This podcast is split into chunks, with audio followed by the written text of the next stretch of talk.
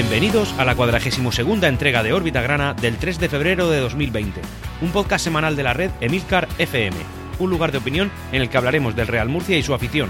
Yo soy Antonio Jiménez. Empezamos.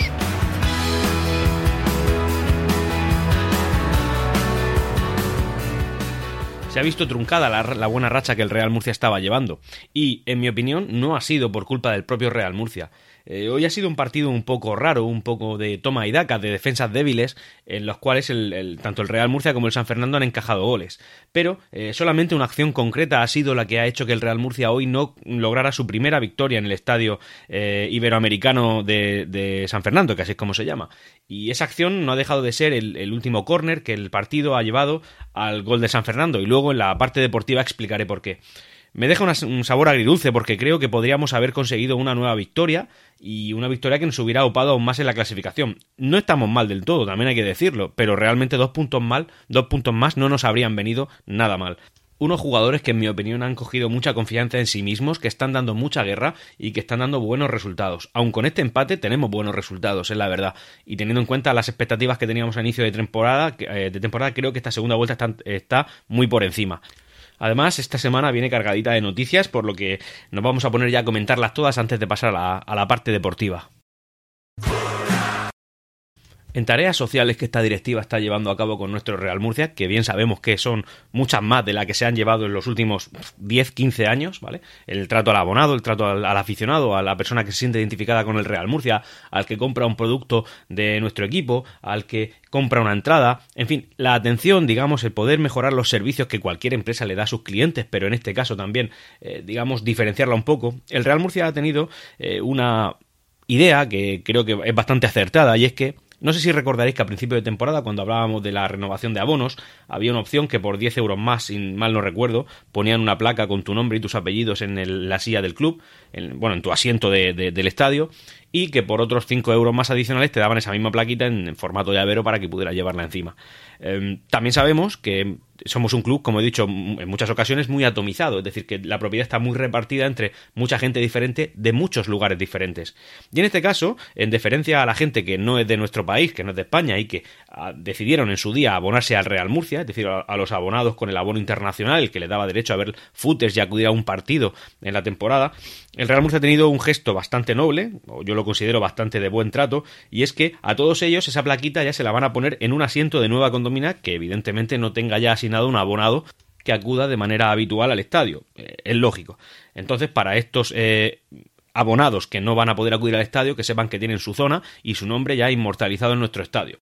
También llenaras de este tipo de medidas que la, nuestra directiva está llevando. El centro educativo La Zarza, que no sé si sabréis que es, una, es un centro educativo que está al norte de la región, donde van pues eh, chavales eh, menores de edad, en su, mayor, en su inmensa mayoría, con problemas eh, de integración en la sociedad, que pueden haber cometido algún delito y todo esto. Bueno, pues resulta que el centro educativo La Zarza ha acudido al, al estadio Enrique Roca esta semana para ver un entrenamiento del Murcia. Hayan habido pues charlas con los jugadores que le han dado ánimos, que les ha, les transmitido pues el, el, el valor del esfuerzo, el día a día, el luchar por lo que vale la pena. En fin, intentar que estos chavales, eh, de alguna manera o de otra, pues puedan intentar sentirse identificados, pues ya no con el club, sino con los valores de una sociedad normal y que tengan al menos alguien de referencia o una persona de referencia que haya tenido cierto éxito en la vida y que le haya podido transmitir algunos valores. Hablando de otra serie de medidas, pues bueno, ya una cosa que se venía demandando ya eh, mucho tiempo atrás es que el Real Murcia tuviera una tienda online.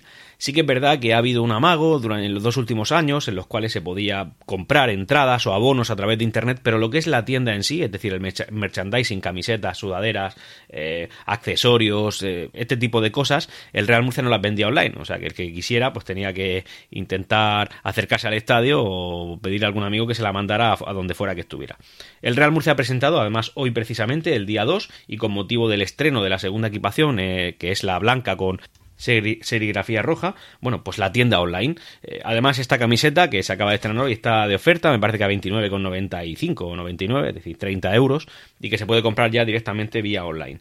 Eh, esto está muy bien porque, oye, no, hoy en día te tienes que ir digitalizando, te tienes que ir digitalizando porque al final el negocio de todas las empresas, ya no solamente eh, esta del fútbol en concreto, que creo que somos, pues no sé si los últimos, si, no somos los últimos, somos los penúltimos en entrar dentro de, la venta online de camisetas deportivas dentro de los clubes de fútbol, sino que cualquier empresa que hoy en día quiera intentar ser competitiva tiene que eh, derivarse a esto. Así que, oye, esto es, una, es un, nuevo paso en la economía de nuestro club, una idea que, aunque, aunque tarde, ha llegado y era importante que llegara y eh, nosotros que nos alegramos. Por otro lado, también el Real Murcia se ha puesto un poco místico, sobre todo en su cuenta de Twitter, eh, publicando algunos mensajes en los que se veía un mensaje puesto en código binario, es decir, ceros y unos, en las que no decía nada.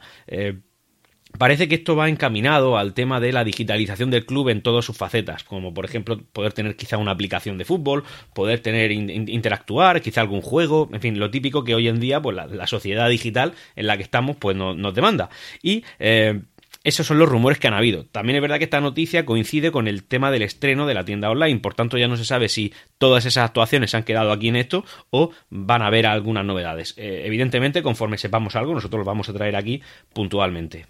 Y, pese a que somos un, medio de comunicación totalmente independiente al Real Murcia, pero claramente murcianista, pues yo sí que voy a hacer aquí un poquito de, publicidad en pro de mi club, para así que siempre que queráis eh, comprar algo del Real Murcia, tú que estás aquí en Murcia o, o, murcianista, tú que estás en Siberia, a cualquiera de vosotros, entrad en la página store.realmurcia.es y ahí podréis comprar lo, lo, lo que queráis. Desde luego la calidad no lo sabemos, depende de Hummel, que ya sabemos en fin, ya hemos hablado alguna vez de ella, pero sí que es verdad que lo que vaya, lo que sea que vayáis a comprar allí, pues va en pro de mi club, así que yo, pues lo digo. Esta semana la parcela económica va cargadita y además incluso un poco divertida, ¿no? Dependiendo de la gente que haya salido, dependiendo, no, en fin, eh, habida cuenta la gente que ha salido a la palestra. Y bueno, pues vamos primero a comentar una cosilla referente a Hacienda y es que ya han salido a subasta las instalaciones de cobatillas el valor que se ha puesto inicial, evidentemente si hubiera algún pujador que, quisiera pagar más y, bueno, y la demanda así lo requiriese, eh, bueno, pues han salido a un valor de eh, 636.235 euros según indica el diario La Verdad esto está bien, es decir, y cuanto más pujen, pues mejor, porque al final esto va a, lo que va, que es la reducción de la deuda del Real Murcia con Hacienda, que esa es la que más se cuece, porque del resto de deuda, como bien sabemos, pues han habido quitas, han habido eh, empresas que han decidido apoyar, que han decidido ayudar, que han renunciado a parte de los derechos que ellos mismos habían contraído eh, o habían generado a su favor en contra el Real Murcia, pero Hacienda no, Hacienda somos todos y Hacienda no va a perdonar cosa que es correcto y es lo que corresponde. Es decir, al final a Hacienda, a Hacienda hay que pagarle, pese a que no haya sido el club el que lo debe y ni los aficionados, sino que ha sido pues los antiguos dirigentes que lo hicieron de aquella manera, como bien sabemos, y como en el debate de la semana pasada con el tema del, de los Asuna y del amaño de partidos dijimos, si el club es responsable o deberían serlo los que han generado el, el perjuicio. Bueno, esa es la información que ha salido referente al tema de las instalaciones de Cobatilla. Y otra información interesante es que Gonzalo Villar es un jugador del Real Murcia, formado también inicialmente al menos en la cantera de nuestro club, eh, ha sido fichado por la Roma, la Roma de Italia. Y el Real Murcia, en concepto de derechos de formación, va a percibir una cantidad de 25.000 euros. No es una exageración y no, no, no, que, no es que nos vaya a sacar del atolladero, pero sí que es verdad que más no va a venir. Es decir, ahí contábamos ya con cero, pues esto algo que ha traído otra pequeña píldora informativa y breve que nos trae eh, la semana, que como veis hay bastantes, incluso ahora hablaré también de declaraciones de dirigentes de, bueno, concretamente Francisco Tornel y de, evidentemente, Adrián Hernández, que es nuestro entrenador, bueno, bueno, pues como nos indica eh, Gregorio León, eh, Mauricio García de la Vega pretende acudir a la Junta General de, Accionistas del Real Murcia que tenemos ahora en el mes de febrero. Esto es un trámite que él hace simplemente por el hecho de aparecer por ahí, que se le vea y que pueda alguien certificar que él estuvo ahí. Es decir, son tretas legales, como ya hizo en, la junta, en las juntas eh, de accionistas anteriores a esta. Que él acudía, llegaba, le decían, oye, usted no está escrito en el libro de socios, dese la vuelta y vuélvase en su Mercedes, probablemente de renting, y vuélvase a su casa y, bueno, que aquí no puede estar. En este caso, pues igual tiene que pasar algo parecido porque no está escrito en el libro de socios, el tema ese del litigio que él pueda tener con Raúl Moro y que intentó derivar eh, responsabilidades a la, a la actual directiva del Real Murcia. Eso no prosperó, por tanto yo creo que él sigue sin estar inscrito, pero eh, también es verdad que el hombre dice que aportó 55.000 euros, él dice que aportó 55.000 euros, que entiendo yo que si los dice con esa ligereza será porque los podrá demostrar. También dice otras muchas cosas que no ha podido demostrar. Bueno, este hombre dice que esos 55.000 euros también quiere que se le conviertan en acciones, como dijo Raúl Moro antiguamente, eh, o dijo la, unas semanas atrás, con sus 400 y pico mil euros. Ahora resulta que todo el mundo ha dejado aquí dinero. El Real Murcia, evidentemente, le ha dado la misma respuesta que le ha podido dar a Raúl Moro. Y es que, mire usted, usted puso este dinero aquí en el que era entonces su club, o usted decía que era su club.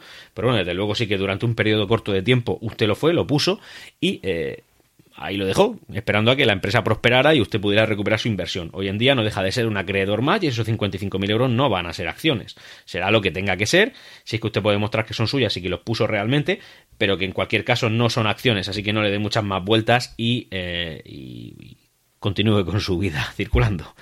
Y por otro lado, el, Real Murcia también ha puesto su punto de mira en Deseado Flores, según dice Gregorio León también en Twitter. Em, Deseado Flores, como recordaréis, es el que hizo las veces de director deportivo cuando estuvo Raúl Moro en la, bueno, en fin, como presidente del club y hacía la Santísima Trinidad con también eh, Pedro Contreras. Estaba Perico Contreras, Deseado Flores y eh, Raúl Moro.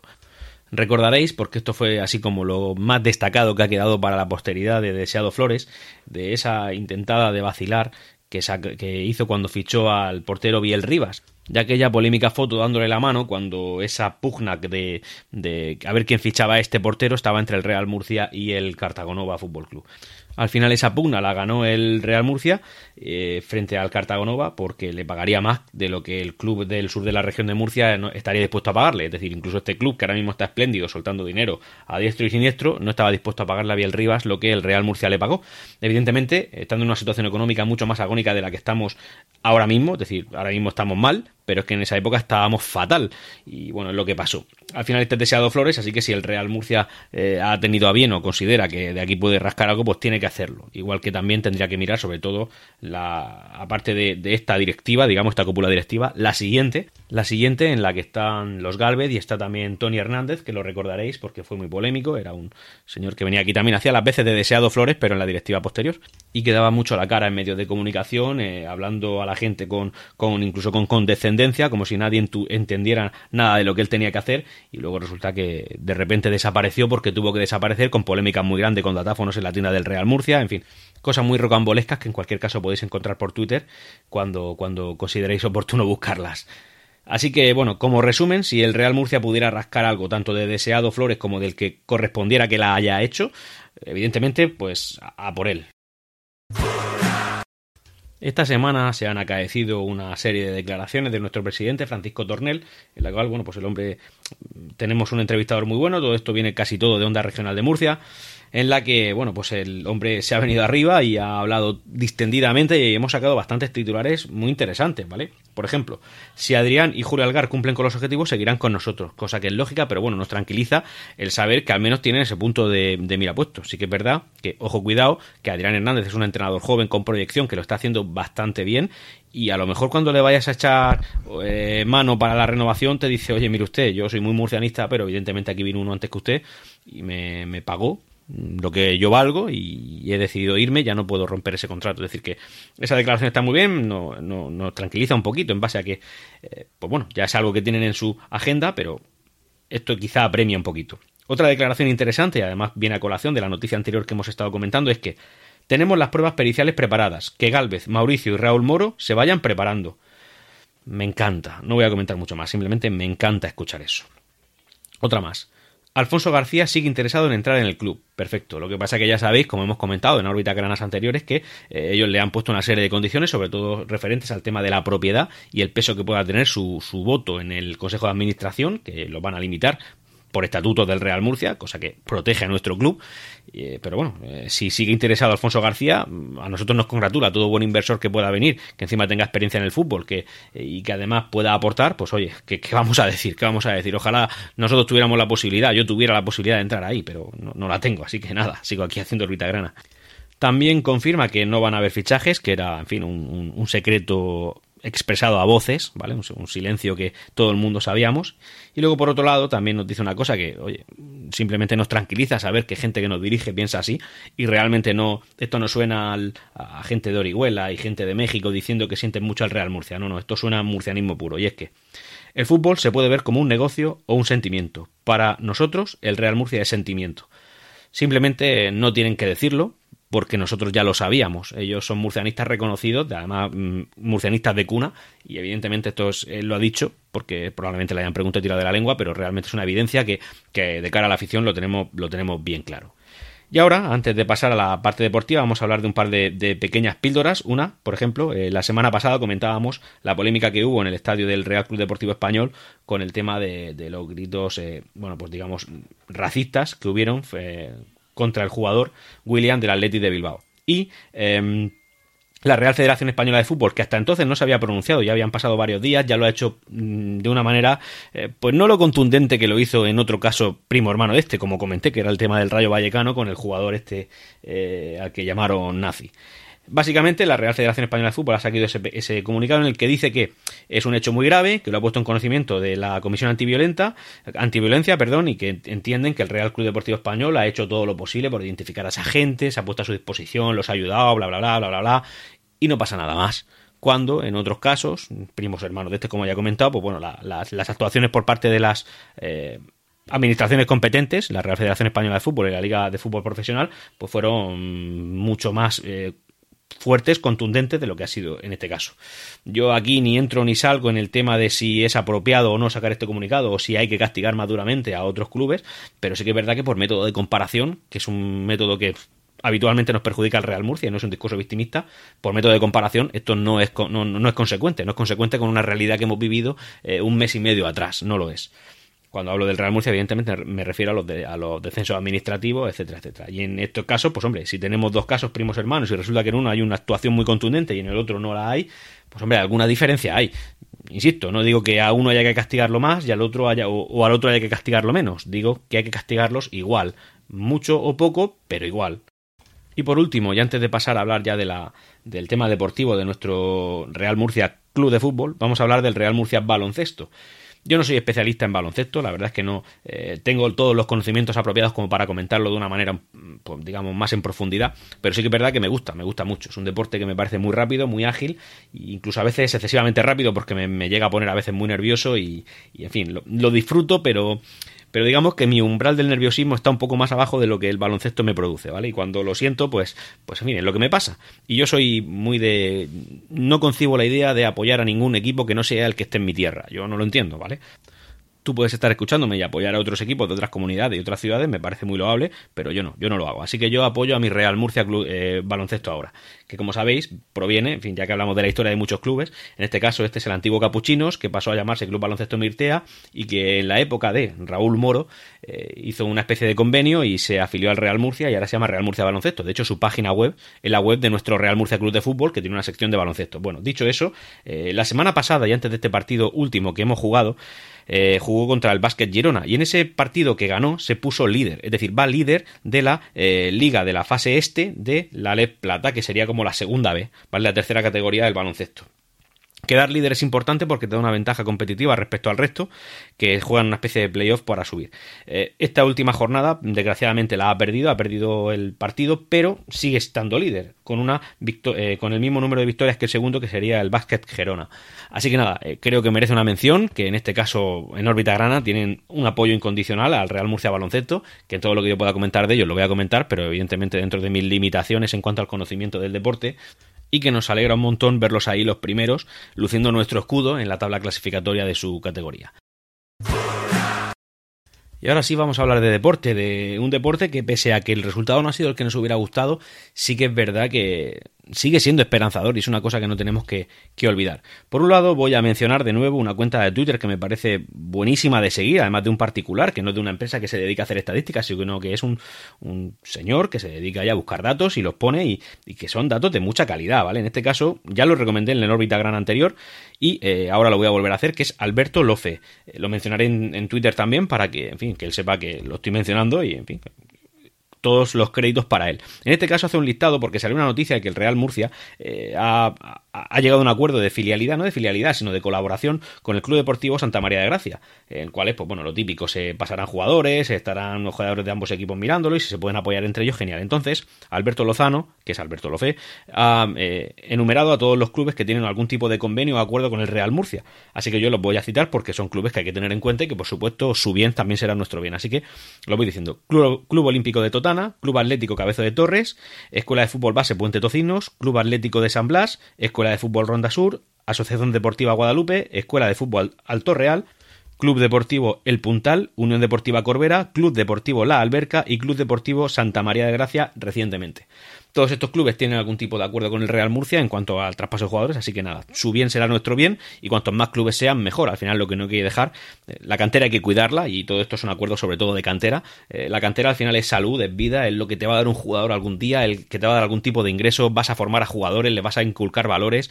Todo esto es una cosa a tener muy en cuenta. A mí personalmente me gustaría, aparte de estos convenios, que sobre todo, que el Real Murcia reforzara mucho el tema de su cantera y la formación a sus jugadores.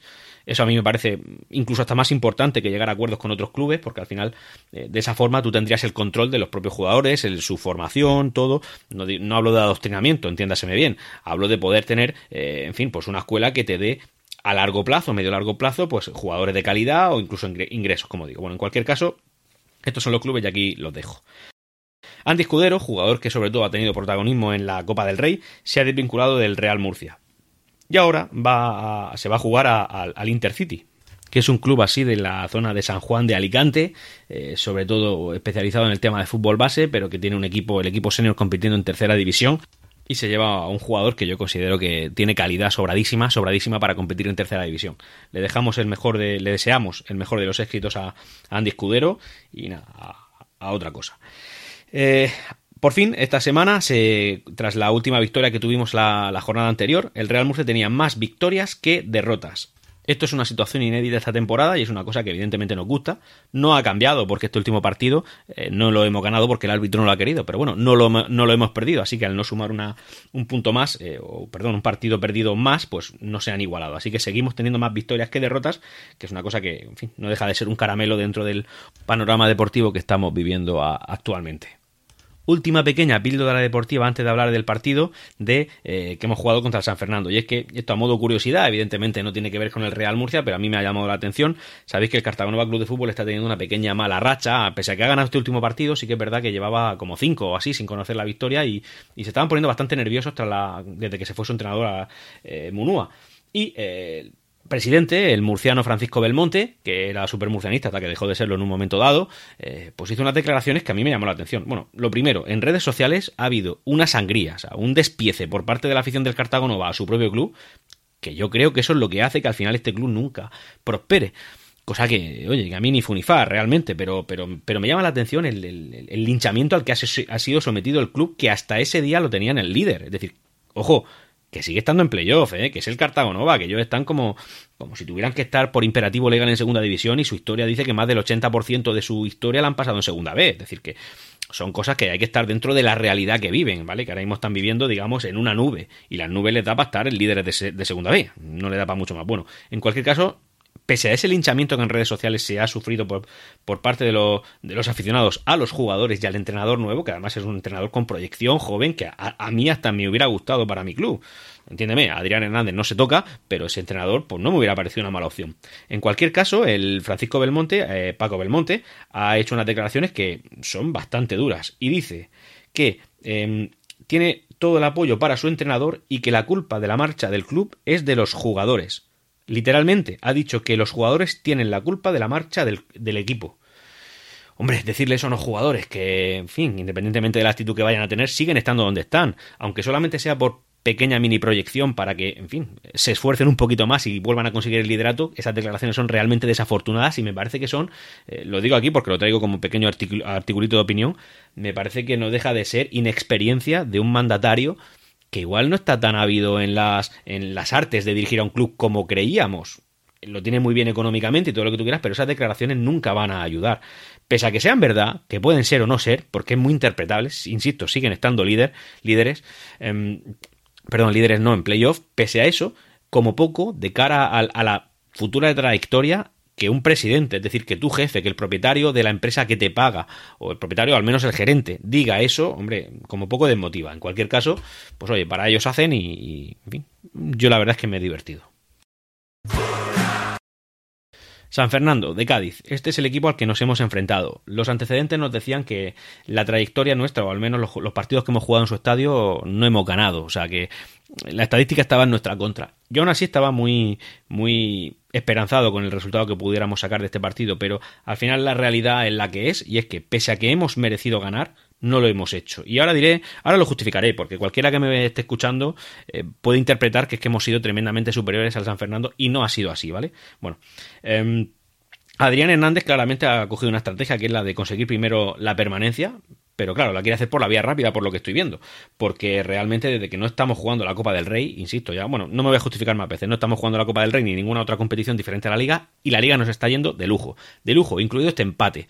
Porque ha sido un empate contra un equipo que está en la zona noble de la clasificación, no está en playoff, pero está en la parte alta, que ostentó la posición de líder durante bastantes jornadas al principio, y que... Eh, Nunca habíamos ganado en su estadio, como ya he comentado, así que las estadísticas eran la que eran. Por otro lado, la trayectoria que San Fernando estaba teniendo era regular. De hecho, a su anterior entrenador, Tito García San Juan, lo habían despedido. Hoy se estrenaba el nuevo, que es Alberto González. Y eh, bueno, si la trayectoria era mala y las estadísticas estaban en nuestra contra y nuestra trayectoria estaba siendo bastante buena, ¿por qué no creer? ¿Por qué no creer? Eh, se ha acabado el partido y yo de verdad que me, he quedado con una sensación agridulce. Porque el partido ha empezado en el que el Real Murcia estaba dominando, ¿eh? dominando claramente. Era un partido en el que yo estaba viendo que estos chavales iban con ganas y realmente yo estaba muy, muy, muy contento de ver cómo lo estaban haciendo. Pero el San Fernando, así que a la primera es que te llega y coge y te marca un gol. Oye, pues ha escocido, ha escocido pero un minuto después, sin darle tiempo a saborear ese gol al San Fernando, el Real Murcia ha empatado, ¿vale? Bueno, pues es lo que hay, y hemos empatado, seguimos y tal. Pero antes de, llegar la segunda parte, y ya con las fuerzas más equilibradas, el San Fernando ya no estaba siendo tan dominado por el Real Murcia, el San Fernando nos vuelve a marcar. Así que nos fuimos al, al descanso con el marcador en contra. Yo en este punto estaba bastante...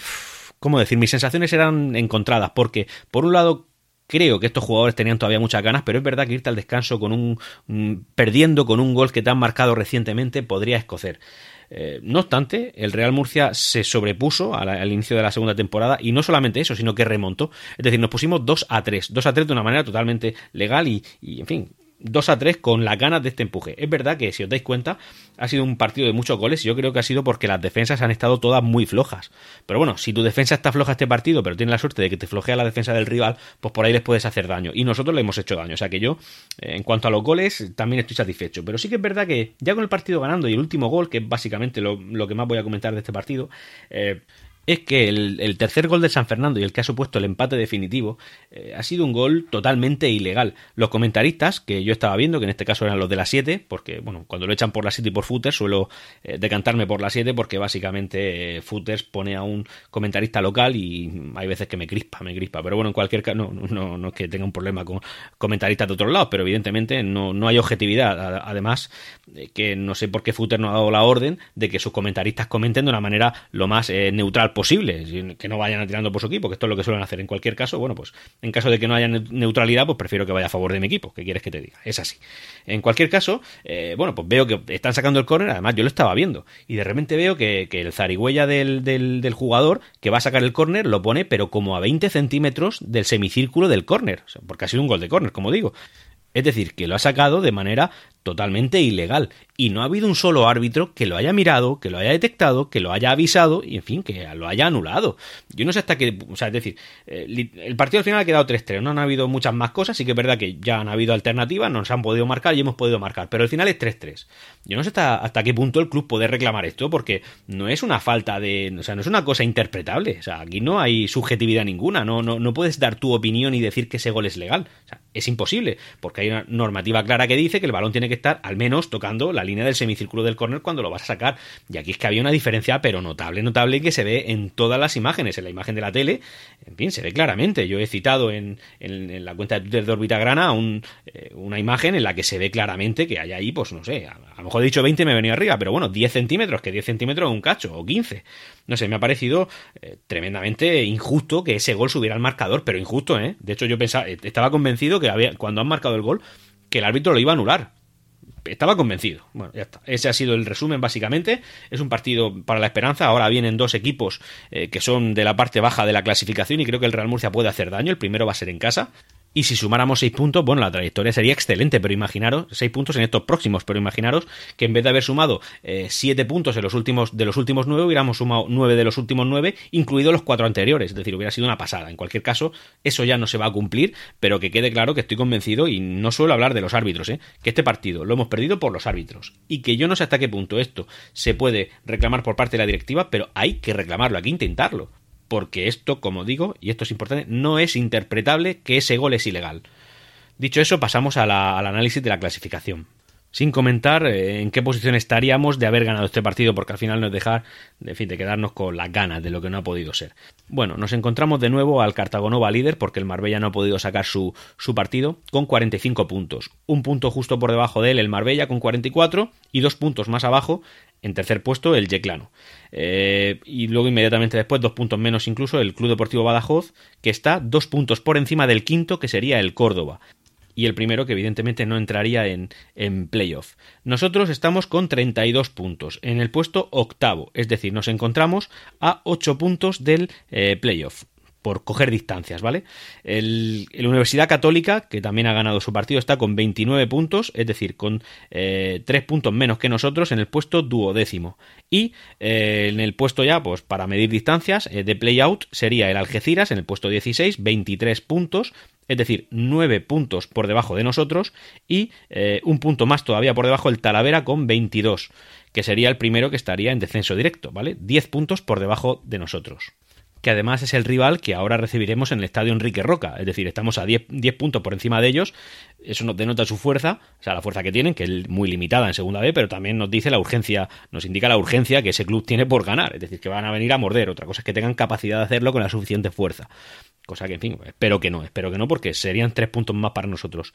Y nuestro siguiente rival, que sería ya eh, posterior al del Talaveras, es el Villarrobledo que estos son los dos partidos que yo creo que son factibles, que está en el puesto 20 con 19 puntos. Es decir, les sacamos 13 puntos. Ellos están, hombre, no desahuciados, pero sí que es verdad que, por ejemplo, el Talavera se encuentra a 4 puntos del primero que no descendería, que sería el Don Benito, puesto 15. Y, en cambio, el Villarrobledo se encuentra ya a 7 puntos. Es decir, que se le están alargando las distancias. No son cosas insalvables, lo que nos dice que no van a venir 100% desmoralizados, ni van a venir con los brazos alicaídos, ni, ni nosotros vamos a ahí y de repente vamos a ganar el Villarrobledo fácil, pero sí que es verdad que nos indica que tienen poca fuerza pero que están desesperados. O sea, te puede salir bien y te puede salir mal. Yo creo que, sinceramente, ya hay una apuesta vamos a llevarnos seis puntos en las próximas seis jornadas. ¿Cuál es nuestra forma? Que es lo que yo digo, los últimos cinco partidos. Bueno, pues nuestros cinco, en los últimos cinco partidos, ojo, y con este empate somos los segundos, con los mismos puntos que el líder, que sería el Villarrubia. Es decir, aquí hay dos equipos que han apretado claramente, que son el Villarrubia y el Real Murcia. Sobre todo el Villarrubia, si recordáis, este, estaba bastante en descenso y ahora mismo ya se encuentra en puestos de salvación, incluso cuatro puntos por encima del, del play-out. Es decir, que esos somos los que más hemos apretado. Y eh, estaríamos dos puntos por encima del tercero, que sería el Marbella para que veáis. Es decir, que la forma del Real Murcia es totalmente, eh, en fin, muy fuerte, muy fuerte. Estamos muy fuertes y ahora mismo somos el equipo a temer de la categoría. La pena es que hemos despertado una vuelta más tarde, es decir, 19 partidos más tarde de lo que tendríamos que haberlo hecho. Si lo hubiéramos hecho desde la jornada 1, nosotros ahora mismo seríamos pues, prácticamente líderes indiscutibles, pero desgraciadamente no lo somos. Si me lo permitís, hoy voy a despedir Orbitagrana de una manera diferente, y es que, como sabéis, eh, desgraciadamente hay un jugador que es historia pura del deporte internacional, mundial, incluso histórico, que es Kobe Bryant, que ha fallecido en un, en, un trágico accidente de helicóptero cuando iba con su hija y eh, siete personas más. Eh, aquí dentro de lo que es la magnitud de órbita grana, pues el homenaje que voy a hacerles, pequeño, pero bueno, modesto, pero en cualquier caso sentido, eh, es poner una canción que a mí me gusta mucho y es la cabecera de este de órbita grana, la voy a poner de manera íntegra y ahora a continuación. Así que nada, dicho eso, aquí va mi pequeño homenaje. Y a vosotros, muchas gracias por estar ahí. Eh, nos vemos la semana que viene y siempre Real Murcia.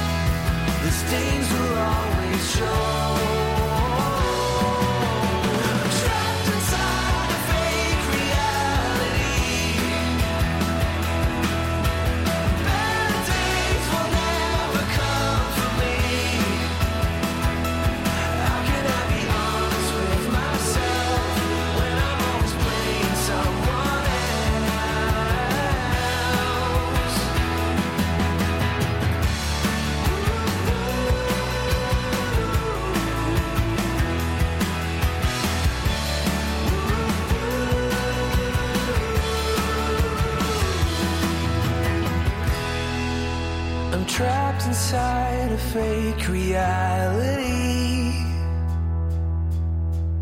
Better days will never come